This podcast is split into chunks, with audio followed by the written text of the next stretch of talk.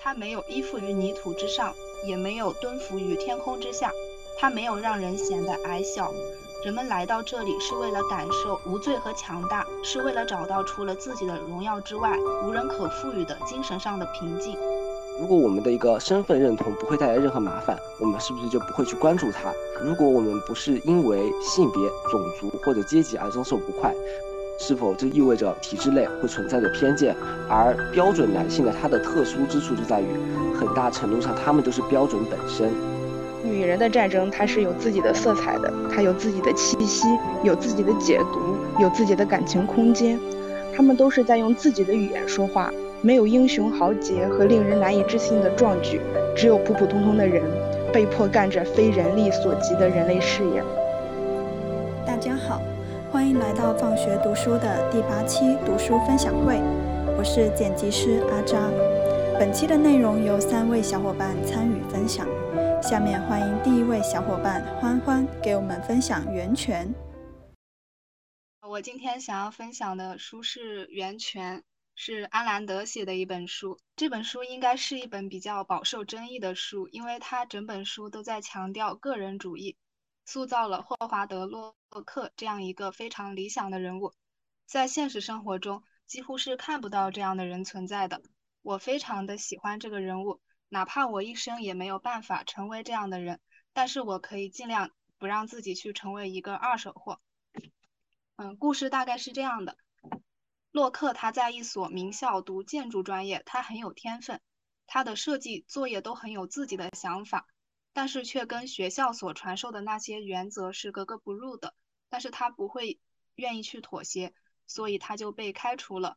而与此同时呢，他的同学彼得吉丁却作为优秀毕业生毕业了，并且去了一家很有名的建筑公司工作，而洛克去了一个曾经有名，但是如今。已经没落的建筑师那里工作，因为他很欣赏那个建筑师。在那之后，彼得吉丁凭借他的高情商和左右逢源，在建筑业平步青云。而霍华德洛克却因为在跟客户交流的时候，当客户提出他们对这个建筑的需求的时候，洛克他不会因为客户而改变自己的设计作品。嗯，他不愿意有妥协，所以他的生意一直都不是太好。在这中间，他有很多的波折，但是也因为有少数人是比较欣赏他的作品的，所以还可以支撑他的事务所。在这本书里面，有一个人物叫做托黑，他是一个比较伪善的人。他表面上他是想要去帮助别人，是一个很无私的人，但实际上他是想要去控制别人的思想，他想要的是权利，所以他很讨厌洛克这样的人的存在，因为洛克。是不可能被他所控制的，因此托黑他设计了一个圈套，想要毁掉洛克。于是他找了一个有钱的人，让他去找洛克设计一座神庙，就跟他说让洛克去全权负责。然后那个有钱的人他去旅行了，在这一段时间里面，洛克他建了一座非常伟大的神庙，他没有依附于泥土之上，也没有蹲伏于天空之下。他没有让人显得矮小。人们来到这里是为了感受无罪和强大，是为了找到除了自己的荣耀之外无人可赋予的精神上的平静。但是这样的一座神庙跟别人以前看到过的都不一样，因为以前的那种神庙都是为了让去到那里的人感觉自己非常的渺小。于是洛克被他们告上了法庭，并且输掉了官司。然后他的。事业就不太好，但是后来他的才华被一个很有钱的一个报业的那种大佬盖尔华纳德发现了，华纳德非常的欣赏他，找了他来为自己设计房子。在之后，洛克的事业就变得越来越好，而他的那个同学彼得吉丁，他实际上是没有什么能力的，是一个三流建筑师，所以他渐渐的在走下坡路。他去找了自己的朋友托黑，来求来了一个安居工程的设计。但是因为他没有能力设计出来这个作品，他就像很以前很多次一样，去寻找洛克的帮助。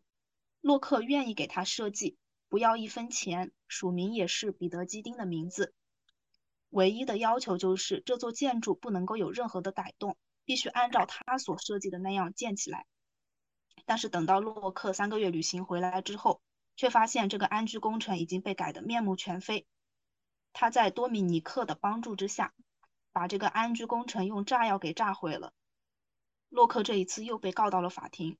但是这一次他在法庭上说了一段非常精彩的辩词，最终打动了陪审团，被宣判无罪。这个故事大概就是这样子。这本书给了我很多的启发，大概有这样几点。第一点就是洛克他非常坚持捍卫自己的完整性，一丝一毫都不愿意妥协。比如说他在学校只要按照系主任所说的对他的作业进行一些改动。他就可以不被学校开除。他在工作的时候，只要按照客户的需求说的去做一些改动，他也不会穷困潦倒很久，不会失业。他只要不把安居工程炸毁，他就不会被告上法庭，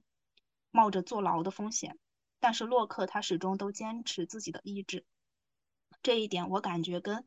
杨德昌导演有一点像。杨德昌导演拍电影的时候也会坚守自己对艺术的追求。他的作品《海滩的一天》时长将近三小时。他说，如果要删减一些上映的话，他就不上映。像洛克这样的人，如果在现实生活中，我们可能会觉得他们很偏执，但是正是因为这样的人，才能让我们的社会进步和发展。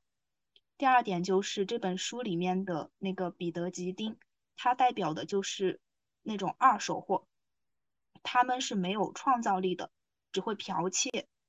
凭借自己左右逢源的这种人际关系，来获得一些成功的装饰。他们离开了别人的灵魂就不能够生存。表面上看起来非常的优秀，但是实际上他们做所有事情的动机都是为了别人，为了让别人对他们刮目相看，为了得到别人的赞扬，为了有优越感。彼得·吉丁他用了很多下流的手段，一步步往上爬。最终成功变成了事务所的合伙人，但是他发现自己并不开心，因为他追求的一直都是一些华丽的、成功的装饰。彼得·吉丁这个人非常的虚荣，包括他的婚姻，他没有选择跟他喜欢的凯蒂结婚，而是选择了让他感到有一些害怕，但是非常美丽、有才华的多米尼克。多米尼克也成为了他的。一个成功的装饰。书中有这样的话，就是当朋友们反复问他你是怎么娶到多米尼克·弗兰肯的，他的回答总是一阵欢快的笑声。当把他介绍给陌生人时，他会轻轻地说：“我太太。”看着陌生人眼里掩饰不住的愚蠢的羡慕，他感到一种极致的快乐。我感觉在现实生活中也会有人把自己的伴侣、自己的孩子当成自己的一种炫耀的工具。活在跟他人的比较中，活在他人的赞美和期许里面。我很惭愧的是，我觉得我在自己身上也看到了一些彼得·吉丁的影子。嗯，我以前的时候几乎是不怎么看书的。我觉得这些书好像看了也没有什么用，不能马上给我带来什么。我只可能就会学习一些专业上的东西。而且学习过程也是比较功利的，也可能会比较在意别人的评价。但是像霍华德·罗克，他就不会这样子，他从来不在意别人的肯定和反馈，他只在意的是建筑本身。我觉得这样真的很好，而且没有任何人可以伤害到他。他只关注自己要去创造，为了自己而活。书中有一段这样的话特别打动我，听一听当今社会宣扬的东西吧。看一看我们周围的每一个人，如果任何人停下来扪心自问，自己是否曾经真正拥有过真正的个人愿望，那么他就会找到答案。他会看清楚所有的希望，明白自己的努力、梦想和抱负都是由他人激发的。他并非真的在为追求物质利益而奋斗，而是为了那个二手货的幻想、名望，一个受到赞扬的硬戳，不是他自己的。他连这样一句话都不能说，这就是我想要的，因为我想要他，而不是因为他会让我的邻居们对我刮目相看。我们在做一件事情的时候，是否也会因为是想要让周围的人对我们刮目相看而去做的呢？如果我们在做一件事情的时候不允许发朋友圈，我们还是感到很快乐的话，那我们可能就是真的喜欢做这件事情。第三点是书中有一个人物叫做凯蒂，她是那个比较有心机的脱黑的外甥女。这个凯蒂她在做一些慈善方面的工作，但是她逐渐发现自己并不能从中获得快乐。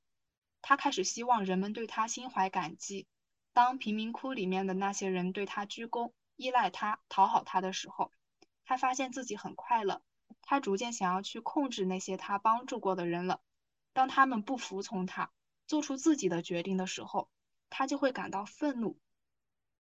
对凯蒂的这些描写，也是在从侧面印证托黑是一个什么样的人。他表面上很无私，什么也不要，是在帮助别人，但是实际上他是想要去控制别人的思想。想要让别人依赖他，而从中获得那种满足感，这让我反思自己在生活中帮助他人的时候，是否也想要去获得别人的感激，甚至是想要控制他人的思想。在生活中，当有朋友问我一些感情方面的问题的时候，如果朋友有一些恋爱脑的想法，我就会有一点生气。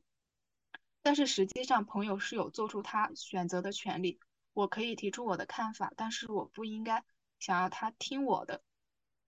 第四点是前面提到的那个，嗯，报业的大佬盖尔华纳德引有这样一段描写，就是华纳德他坐在办公桌前，读着一篇关于赡养大家庭的道德观的社论，文章中的语句就像是咀嚼过的口香糖，一嚼再嚼，脆掉，然后再捡起来。从一个人的嘴里传到另一个人的嘴里，吐到人行道上，粘到人的鞋底，再送到人的嘴里，传到人的大脑里。这段话也反映了我们如今在社交媒体上看到的很多信息，真的就好像是嚼过的口香糖一样，大部分都是一些垃圾。想到这个社交媒体，我有很多的感触。我自己有一个行为，就是比较喜欢在。网络上面搜集一些方法论，遇到问题的第一反应可能也是去搜索，收藏夹里面收藏了成千上百的经验帖，但是我究竟实践了多少？或者说，我后来还有去看过这些东西吗？这些东西的质量如何？而且看这些经验帖，或者说是收藏学习视频、收藏书单的时候，我会有一种我已经在学习的错觉。实际上呢？搞这些东西其实浪费了我很多时间，我所看到的各种观点眼花缭乱，席卷而来，就像在打架一样，让我夹杂在信息洪流里，让我觉得很累。甚至是我听的一些播客，我之前偶然听了一些的时候，感觉很受启发，获得了很多力量。但是如果我花了很多时间去听的时候，也会觉得很累。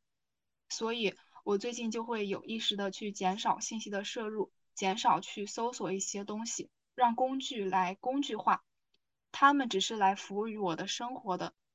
只有在自己需要的时候，利用好他们的优点。我感觉，只有通过深度的阅读，结合自己的思考之后，才会真正内化这个知识，才能运用到生活中。就好像一个公式，只有自己推导出来，才能真正理解它的含义。看再多的参考书，不如自己老老实实的的推一遍。第五点是里面的洛克，他对盖尔华纳德说过这样一段话。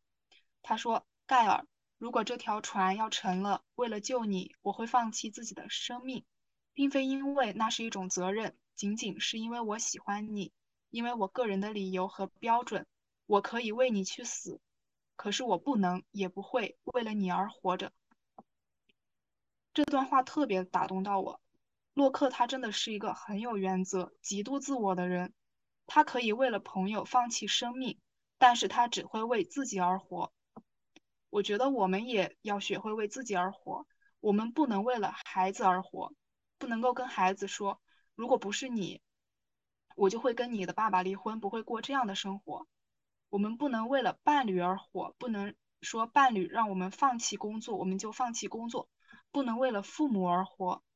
不能因为父母逼迫我们选什么样的专业、找什么样的工作、和什么样的人结婚就屈服。屈服不是孝顺。我们可以爱这些生命当中重要的人，但是我们只能够遵从自己的内心做出决定。洛克他说：“我觉得人世间唯一的重要邪恶，就是将自己的首要关注放在别人身上。我一贯要求我喜欢的人身上具有某种品质，我总是一眼就能分辨出来，那是人们身上我唯一尊敬的东西。我就是根据这种品质来选择朋友的，一个自我一一个自我满足的我，其他一切都不重要。我甚至承认我爱他们，但是如果他们成了我活着的主要原因，我就不可能爱他们了。如果一个人不尊重自己，那他既不可能爱他人，也不可能尊重他人。这让我想到我自己在以前的亲密关系里面，我认为自己很爱自己的男朋友。我把自己的首要关注放在他的身上，只要他有什么没有满足我的需求，我就会感到生气。这实际上也是一种控制。我大概就是分享这么多。这本书真的非常好看，大家都可以去看一下。那你真的说的太好了，我现在感觉我都词穷了，我就只能只能夸太好太棒了。就是你当时。对你当时看完的时候跟我说，就是你想到了那个杨德昌，我就特别想去看这本书，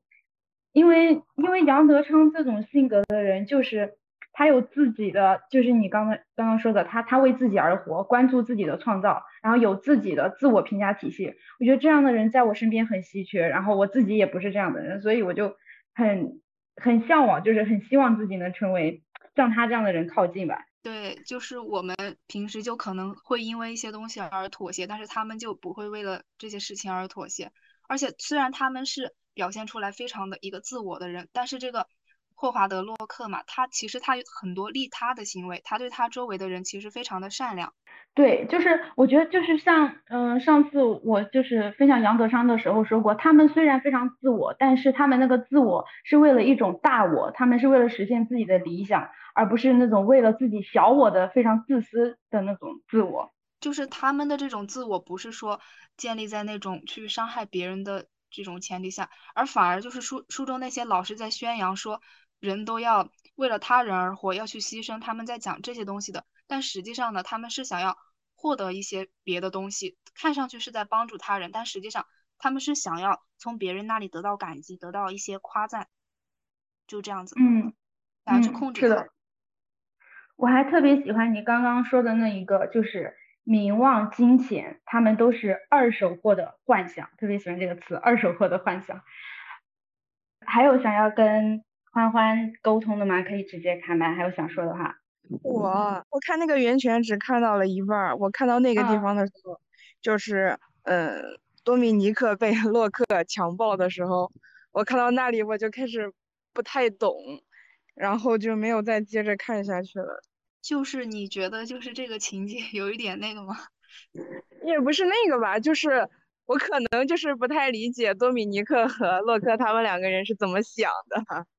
然后我也不理解为什么多米尼克就是被嗯洛克强暴之后。因为他也不知道那个人就是洛克，他只知道他是一个橘红色头发的暴徒，但是他就是很开心，他觉得自己就是获得了愉悦。然后到这个地方我就不太懂了，然后我就觉得如果我再接着往下看的话，可能也不太懂，就想再放一放再看。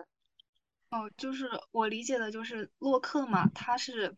他会要求他喜欢的人身上有一种品质，而且他一眼就能够看出来，他而他是根据。这种品质来选择他周围的朋友和他的爱人的，就是像多米尼克呢，他就不是一个二手货，嗯，所以洛克很喜欢他，所以他就想要去占有他。而这个多米尼克呢，他也是这样子的，就是他们只看了对方一眼就知道对方是自己想要的人。啊，这样就有一点理解了。就是强暴这个行为，我觉得有。我虽然不太能够理解吧，但是 好像也，而且他们两个这种感情吧，就是那个多米尼克他对洛克就是有那样一种，怎么说？他后面还做出了很多那种行为，他想要，他虽然很欣赏洛克的才华，但是他不是在那个纽约旗帜报工作嘛，他在那边，他一直在抨击洛克，对他一直在抨击他，我我就我的理解就是可能他觉得。这些世人，这些社会上面很多的这种二手货，他们没有办法欣赏得了洛克的作品，他他就是有那样一种不屑的感觉。嗯，好，时刻，你还有什么要说的吗？没有了，没有了。好，行，那大家还有什么要说的吗？嗯，我想说一下，就是啊，嗯，欢欢，就是我，我觉得你的你的那个发言，你的你的你的那个，嗯。感想什么都特别好，然后我听了之后就是特别的感动，然后就是我就是现在就想开始看《源泉》，然后因为《源泉》，因为我一听它特别长嘛，嗯，反正就是表达感谢吧，觉得对你的发言我特别喜欢，然后我我我听你们刚刚说的那些。嗯，讨论我觉得让我想起了《那不勒斯四部曲》，包括嗯，包括你们刚刚说的那个强暴的那个，我我我虽然没有看过，但是让我想起了那个第一部里面莱龙被就是被那个嗯被那个老男人强暴，但是他却获得了一种身体上的那种，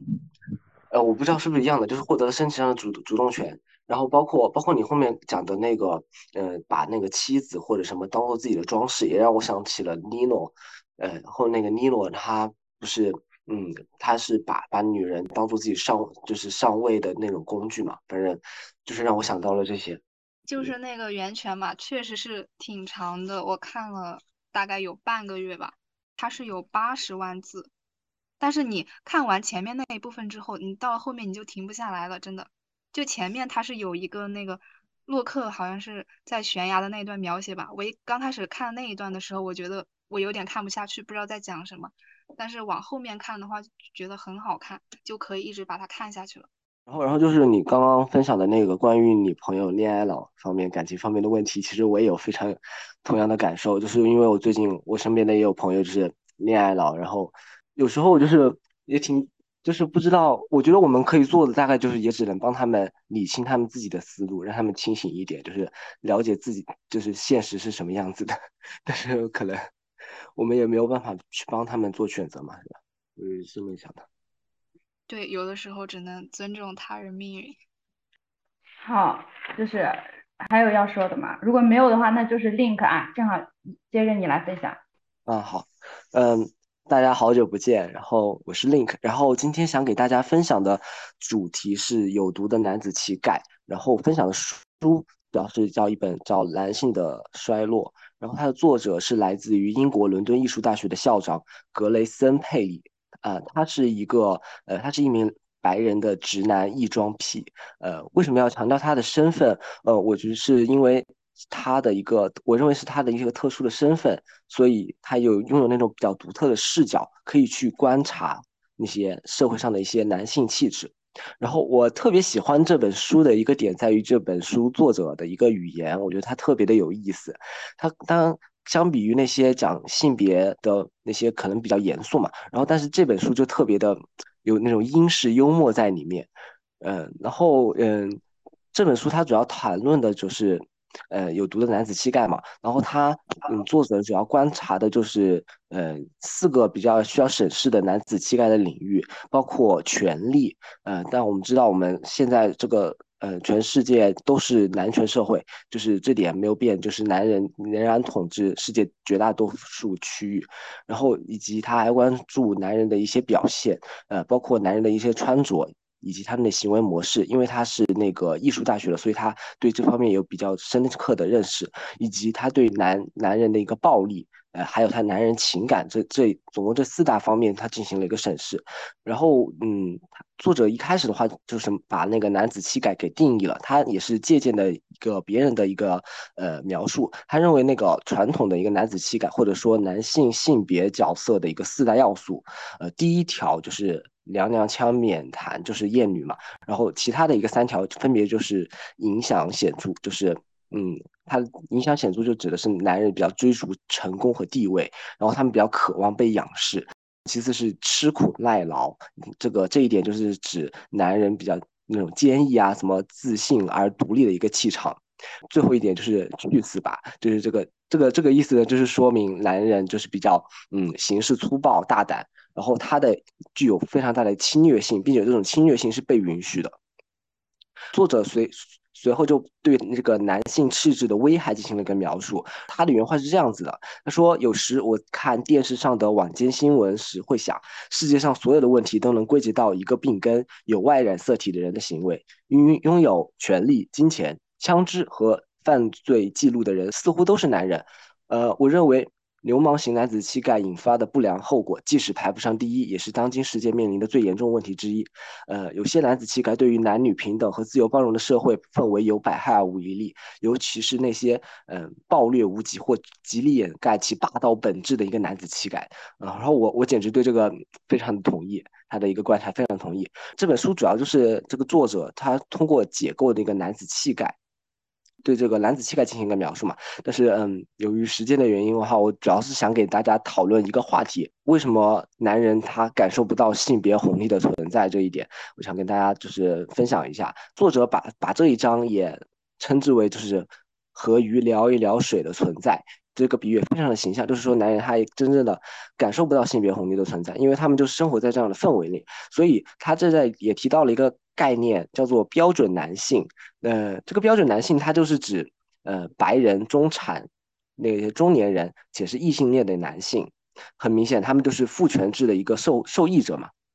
然后当我们谈到那个身份政治的话，谈到身份认同，呃，我们通常会想到的都是那些呃坐轮椅的黑人。穆斯林、女性、同性恋等这些群体，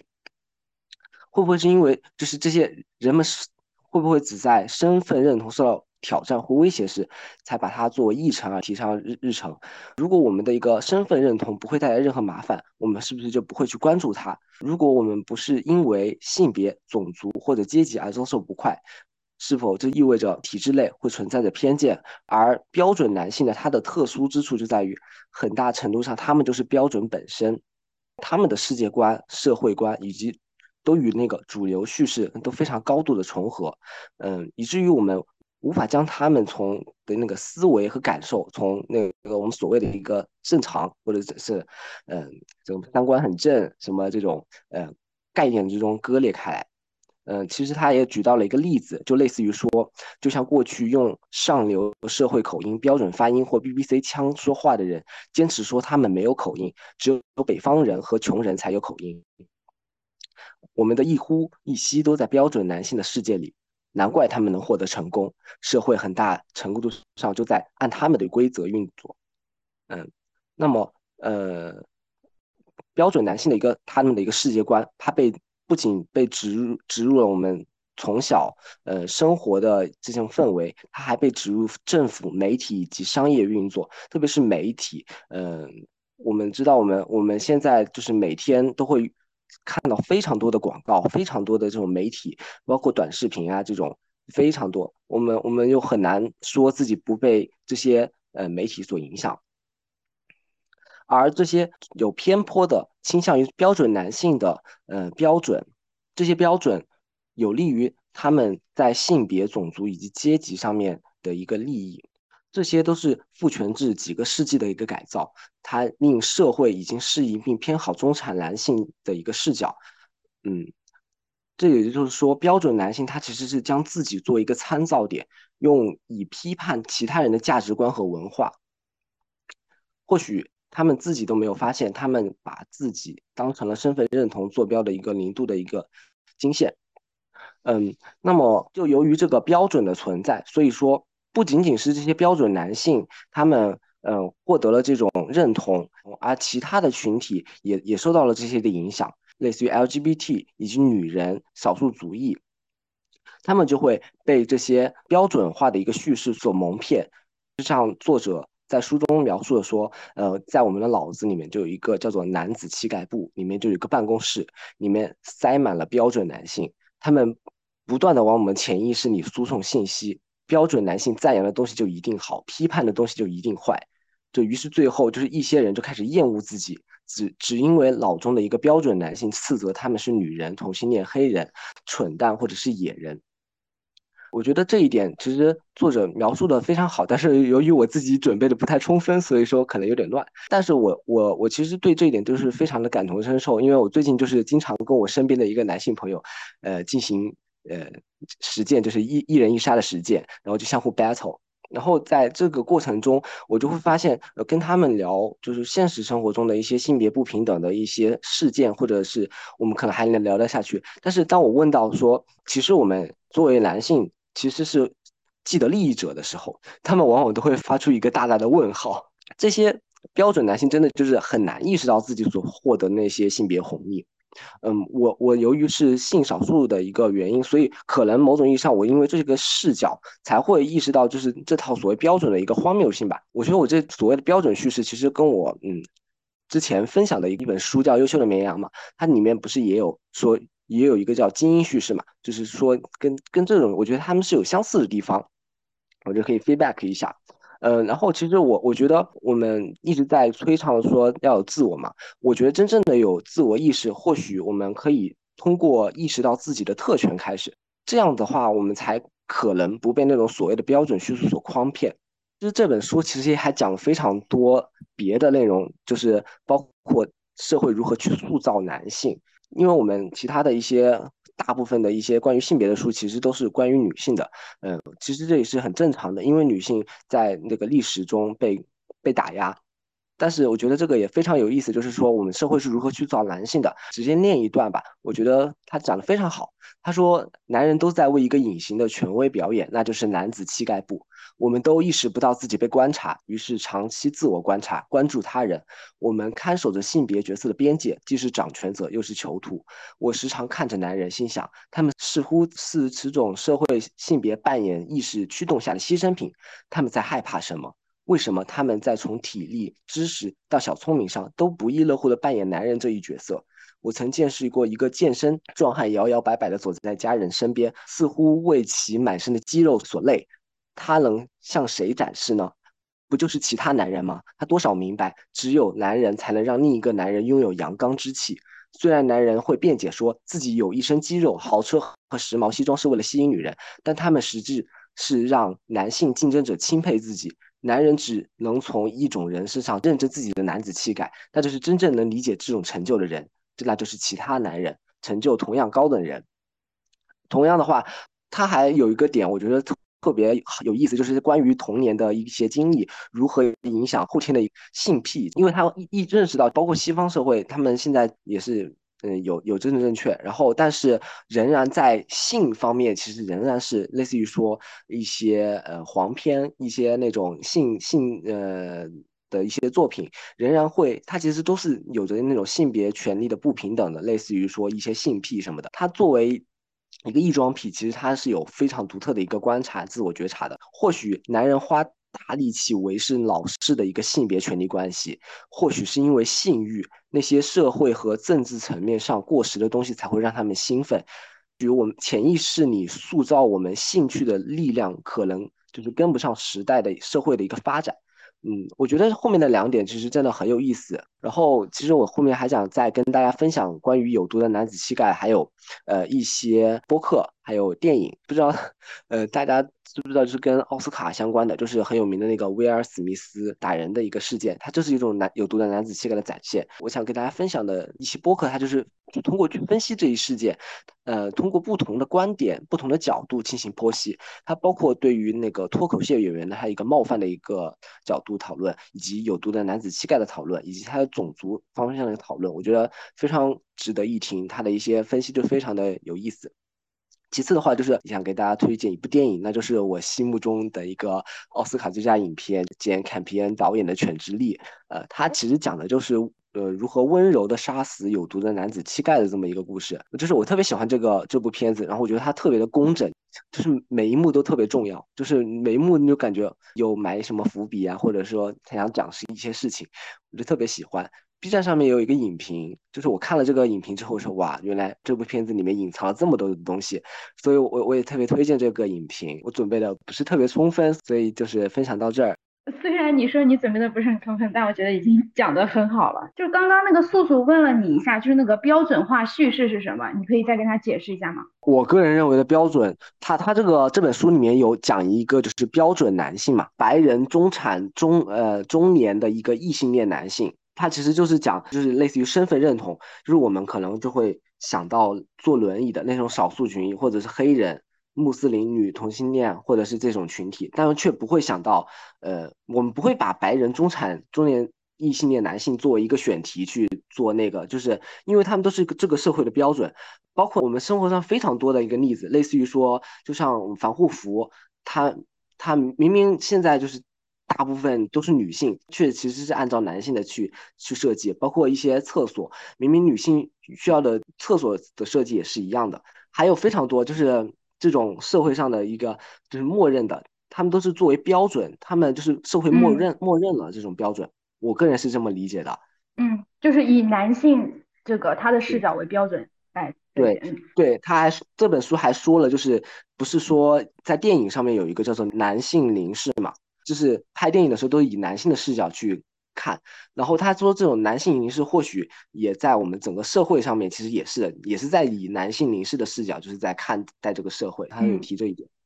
对，就你刚刚说的时候，我就想到了，就是女性为什么对自己的身材这么不满意，也是一种在男性凝视下的怎么讲，以他们的标准白瘦幼啊这些。说到这个着装，他其实有一点我我也忘记分享的，就是他有一句话，我觉得讲特别好。他说，因为他是那个研究时尚的嘛，然后他就说，既然着装是决定我们受受关注的要素之一，我们就会根据自己想获得关注去投资自己的外表。对于很多男性而言，他们最想要的关注就是没有关注。男孩极少因为外表而受称赞，他们很早就明白自己是负责观看的人。我觉得这句话真的是天哪！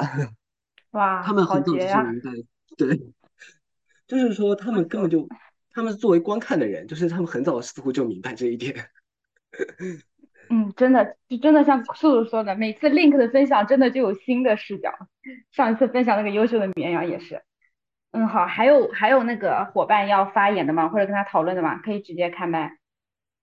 就是刚刚 Link 他不是就就他说他会跟他周围的朋友去讨论那种。性别方面的那种话题嘛，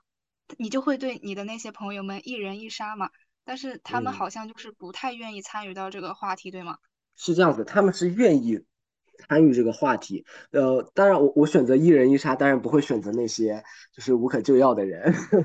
就是我肯定会选那些可能就是我个人认为他是比较尊重，首先是尊重女性，尊重每个人，就尊重我，当然以及是我非比较好的朋友。我才会进行这样。他们比较拒绝的点在于说，他们并不认为自己是这个既得利益者这件事情。他们对这一点特特别的惊讶，就是他们反复仿佛就是说，他们觉得哦，我我我哪里受到了利益？他们就是毫无觉察，你知道吗？那我觉得你的这个性别意识蛮好的，就是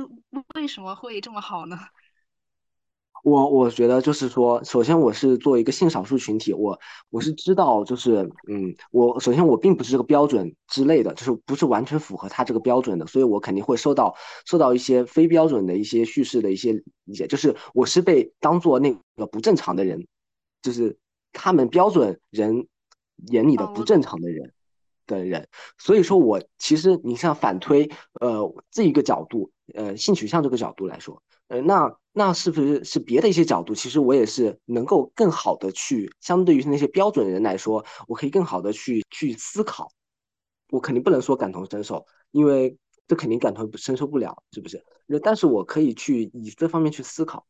嗯，这其实这一点也是说我为什么会想看这本书，因为我之前看一些关于女性主义的事情，呃，一些书嘛。然后我作为一个男性，我。当然不可能，就是完全遭受过你们那些呃女性的处境，呃，有时候也很难去说什么。但是我觉得，有时候我们可以以我的角度，就可以跟大家分享关于男子气概这一点，因为我着实我也是呃作为男性群体的一员，我也感受到男性气概的这一点的一些对男性其实是也有迫害的一方面。对我是这么我也觉得，就是就是这个男子气概，其实对于男性来说也是不好的。他就好像是，呃，打造了一个标准，就是有一些男性嘛，他并不擅长于领导他人，也不擅长养家糊口，或者说他在这个两性关系上面，他作为一个主动的一方，他可能也会害怕一个人走夜路等等。但这样的男性，他往往会被其他的那些看起来更阳刚的男性瞧不起，认为他们是没有男子气概的。对，是的。就是如果我们能够平等一些的话，其实都会生活的更好一些。是的，因为这个男子气概这个所缔造出来就是那些所谓的标准男性，而这些标准男性是非常少的，真正符合这个标准的是非常少的，而大多数人其实都是被这个叙述所诓骗的。就是这本男性的衰落嘛，我之前嗯也看了，我对里面有一个那个概念就是感触挺深的，就是说的那个机会配额。就比如说，嗯，在求职的时候，他可能会按照比例来分，嗯，比如说你我这个岗位招两个人的话，就一个男性，然后再招一个女性，这样看起来是一种平权的措施，但是实际上的话，还是不是很很那个。关键现在这一点也没有 说很那个，在我们国内，就 比如说像某一些专业的话，它可能女性的毕业生占了大多数，那么这个时嗯候男性已经把一半的这个机会给拿走了，那么就绝大多数的女性再嗯去找这一半，就还是挺挺不公平的。它这个标准就很不确定吧。就是有时候就是你们会说什么机会平等，有时候又说什么能力平等，就是反复就是什么都是按男的男的那个想法搞，他们怎么对他们有利怎么搞，似乎都是这样子的。我有那个有想嗯想说的，就是嗯我觉得令分享的那个特别好，然后他就是我理解，就听完他的那个 分享，然后我就记了一页的笔记，然后他的就是这个书里面他的男子气概，其实对不管对什么人来说，他其实是两方面，一个又是助力，对男性来说是一方面的助力，是在巩固他们在整个男权体系下对力量结构分配的一个助力，然后还有同时它也是一个标准化的枷锁，就是把男性的行为啊、思维啊，包括一些不管各种的，牢牢的框在一个框架之内，就是你逾越者就会立刻会被剔出这个角色里，就包括 Link 所说的那种性少数群群群体。非常容易被排除在标准男性之外，也是这个道理。就是他们其实所谓的标准男性，他们是很排斥这部分人的，他们觉得就已经不纯 净了。还有一个点就是，既得利益者是否能感知到自身的利益？嗯、呃，我觉得 Link 这个点是很好的，就是他们，嗯，就像鱼在水中生活那样自然。如果他们从小到大都是被包裹在一个男权社会层层的保护之下的话，确实有可能看不见。但是我，嗯，我更大概率的觉得是能感受到的。但是呢，为了维护自身的利益，因为我人类总喜欢向上仰望，而很少向下看。我们更多能看到自对自身的压迫性和对自身的不公，而很少去看到自身的利益所得，所以是最大程度的视而不见。其实这个也不是一种就是嗯不好或怎样，我觉得是人性的一个点吧。然后嗯，这个也就是为什么说这些年就是因为疫情啊，然后社会环境不太好，然后因为嗯。我觉得在整个男性体系中，如果完完全全没有受到同性压迫或者同性挤压的这种人群是非常少的。但是他们的为什么这些年那种阉女啊、杀女的事件为什么越来越多呢？就是因为这个挤压变大，但是弱者的拳头是向下的，他们他们他们很少向上，所以他们就会觉得是一部分女性挤压了我们的呃竞争环境、就业空间，然后包括他们他们的这个思想。损害了我们的利益，然后才会导致这样的事情。然后这个就是我的一点小观察，包括我想到了当时那个呃玲玲跟玲玲 Peter 跟四只猫那个博主，他当时有一期不是说那个性主体性嘛？因为因为从男性气概里面很有有一个很重要的就是性，它的性主体性是很重要的，就是男性通过对性的掌控去确去确立去巩固自身的这个。地位，然后零，然后在那个 UP 主里面，他说，就说女性同样的，其实作为我们作为就生育的呃繁衍的这种主主动性的，呃，我们要拿回性主动权，然后在这个过程中享受性爱，不要为了性凝视而束缚自己。然后这就是我关于性主体性想到的几个点，分享给大家。邓邓分享的也很好哎，邓邓的补充特别好。还有吗？如果没有的话，那我们就下一个啊，就时刻。好的，该你分享了。好，我今天要分享的书是《战争中没有女性》。这本书是我听嗯随机波动第八十七期节目的时候了解到的，然后这一期的播客也非常的推荐。他们是从女性的角度去看待政治和战争，战争既是男人的，也是女人的。然后听完这期播客之后，我就开始读阿列克谢耶维奇的《战争中没有女性》，然后这本书也让我重新认识了战争，也让我看到了战争对于具体的人他的影响。关于战争的一切，我们都是从男人口中得到的，我们全都被男人的战争观念和战争感受俘获了，连语言都是男士的。然后他这个里面提到了有一点是，自从二战女性，呃，苏联苏联里边的女性参战之后，那些坦克兵之类的这些才有了阴性，之前它都是直接表示的是男性。嗯，这一点也是，就是女性参战对语言它也是有一定的影响。然后我们现在就是在我们自己就是内网内网它那个评论区，它里边关于俄乌战争新闻的评论区，大家讨论的全都是今天普京怎么怎么样，然后俄罗斯打到哪儿了，俄乌双方的军事军事实力是怎么样的，还有美国的阴谋到底是谁谁提出的，怎么怎么样，好像就是牢牢的把握着战争的局势，一副指点江山的样子。然后之前我还在朋友圈有看到一个推文，这个推文是我们班一个男同学发的，大致内容就是对国内反战人员的讽刺。然后里边提到，懂俄罗斯和乌克兰的历史吗？这些都是妇人之仁、圣母婊之类的，这些全都是男性眼中的战争。但是在战争中，每个人都有自己的视野半径。我们在就是我们长期都是得到的关于战争的信息都是关于男性的，所以。就这种是非常片面的，然后这本书就是它是关于女性眼中的战争，女女人的战争，它是有自己的色彩的，它有自己的气息，有自己的解读，有自己的感情空间，他们都是在用自己的语言说话，没有英雄豪杰和令人难以置信的壮举，只有普普通通的人被迫干着非人力所及的人类事业。当时不仅仅是人在受苦受难，就连土地、鸟儿、树木也在受苦受难。他们无声无息地默默承受着苦难，这让回忆显得更加可怕。他们所看到的战争是这样的：活着的人像牲口一样被驱赶，死者没人理睬，来不及埋葬，实在太多了。他们躺在地上很久很久，生者与死者相伴着过活。我们看到河上漂浮着一大块黑红色的冰。冰块上有两三个德国鬼子和一个俄国士兵，他们死的时候还互相紧紧抱在一起，然后在这块冰上冻住了。这块冰整个成了血红色。仗打得很苦，我参加过肉搏战，真恐怖啊！这不像是人干的事，拳打脚踢，用刺刀捅肚子、挖眼睛、卡对方喉咙、折断骨头，又是狂吼，又是惨叫，又是呻吟，都能听到头骨。爆裂，咯吱咯吱的响声，无法忘却的声音。你听着颅骨迸裂，骨头折断，变成碎片。这就是对于战争来说，这也是场噩梦，是完全没有人性的。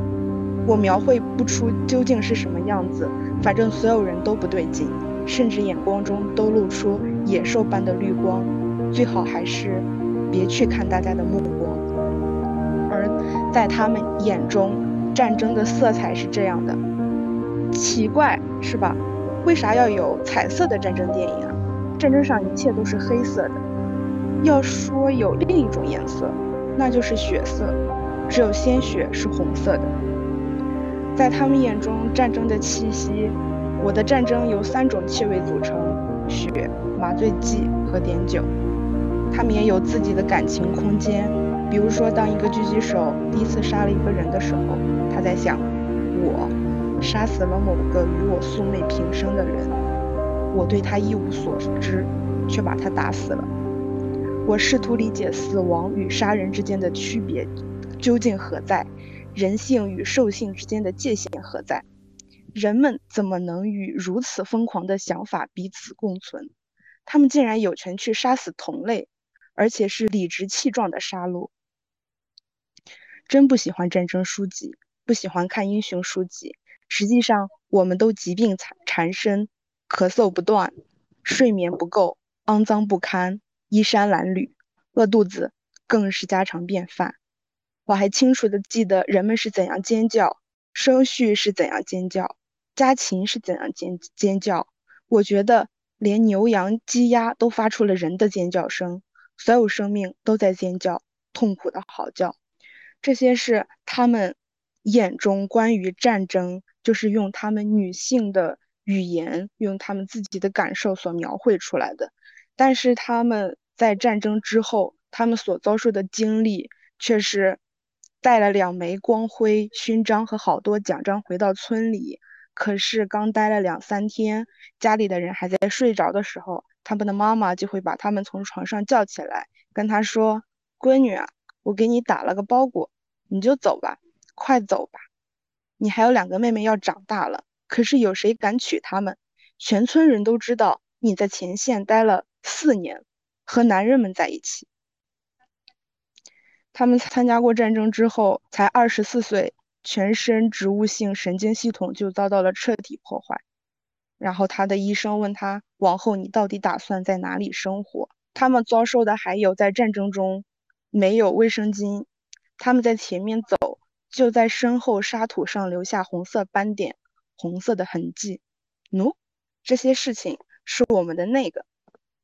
怎么能藏得住呢？后面那些男兵们就跟着这些印记，却装作什么都没有注意到。不朝脚底看，我们的裤子晒得就好像破裂的玻璃桶子出现裂痕的玻璃那样。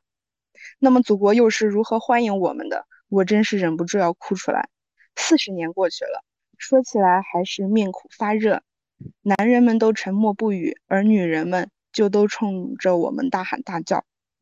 我们知道你们在前方干的那些事，用你们年轻的身体去勾引我们的男人，前线的婊子，穿军装的母狗。侮辱的话语五五花八门，俄国的语言词汇很丰富。看到这里，我真的是非常的气愤，就是他们为了保家卫国去战场，但是回来之后却还是被祖国用这样的方式来欢迎他们。还有，其中还有一个就是一个参战女性，她结婚，结婚之后生下了两个孩子，第一胎是一个儿子，但是第二胎是一个女儿。这个女儿是有精神问题的女儿，然后她就讲到：“我不抱怨丈夫，早就原谅了他。当年我生下女儿时，他来看我们，只待了一会儿就离开了，还责备我。难道正常的女人会去打仗吗？会去学习开枪吗？所以你都没有能力生下一个正常的孩子。而同样是保卫祖国的战士，男人可以佩戴勋章奖章，女人就不行。”男人是胜利者，是英雄，是新郎官，他们上战场是一份荣誉，但人们却用完全不同的眼光看待我们这些女兵，完全异样的目光。我要对您说，是他们把我们的胜利夺走了，悄悄地换成平凡妇女的幸福。就是在所有历史的宏大叙事中，女性完全的，基本上就是被抹灭了。这本书它是一。本二战时苏联女兵和女性医护人员他们的回忆录，在他们眼里的战争为我们带来了一个全然不同的视角，嗯，也是从未有过的冲击和震撼。这是普通人的生活史诗。这一个是这本书的介绍，然后我想分享的是，就是男性和女性看待战争视角的不同，呃。我想到的一个原因，可能就是他们所受到的社会规训是不同的，就是在生理上，女性承担了孕育生命的角色，因此她们被社会规训为有同理心、感性、柔软、温柔；但是男性承担的角色是社会性抚育，他的角色就是保护女性和他们的孩子，必要的时候还要保卫他们的国家，所以他们被社会规训为勇敢、坚强、强大。现在我们周遭的环境也存在这样的情况，比如说男孩子玩的那个玩具是坦克、飞机、武器，女孩子的玩具就是洋娃娃，然后照顾洋娃娃，给他们做饭。然后，而由于参加战争的大多大多都是被规训过的强大的、坚强的、勇敢的男性，所以他们对战争的回忆也都都是要符合他们的角色的，强大的、坚强的。但是女性，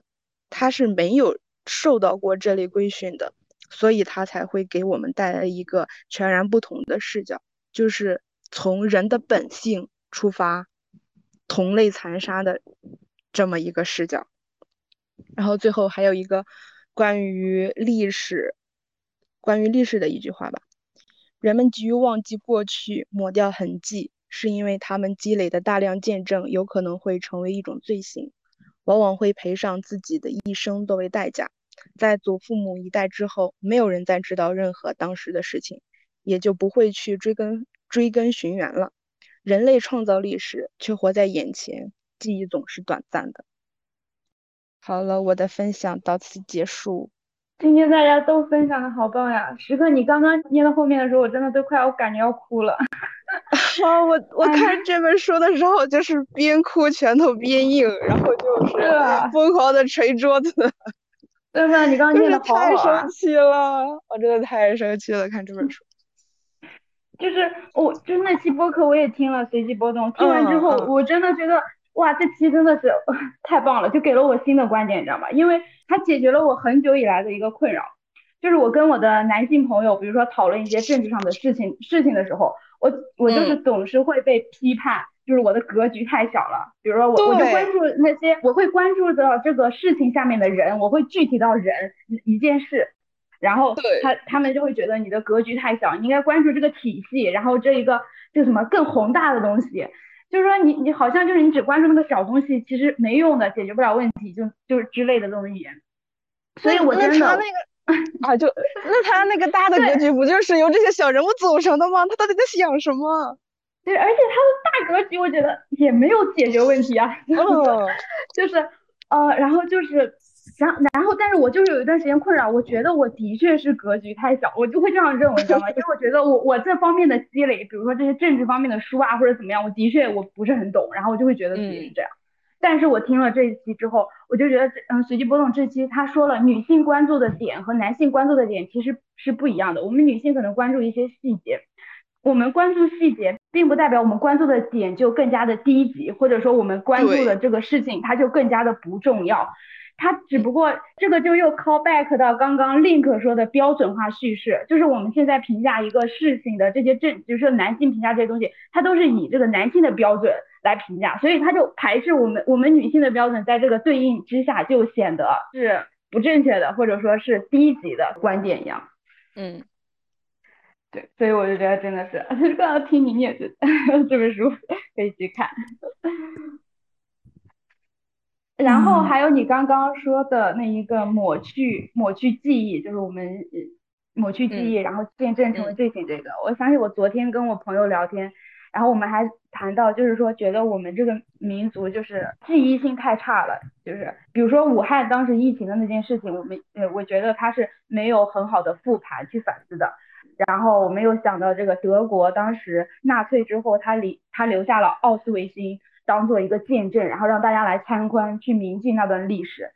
然后不知道这次上海疫情结束之后，会不会把方舱留下来，当做一个见证，让大家去反思。然后我那个朋友还说，他想要去方舱看一看，如果可以的话，就大概。觉得这，我觉得不太会。我觉得 中国中国人怎么会能允许耻辱存在呢？就像那个。呃，香港大学的那个八九年那个六四运动的那个耻辱柱，就是被挪走了。嗯，OK，以上就是本期放学读书分享会的全部内容，期待更多小伙伴的加入。放学别走，一起读书，下期再见。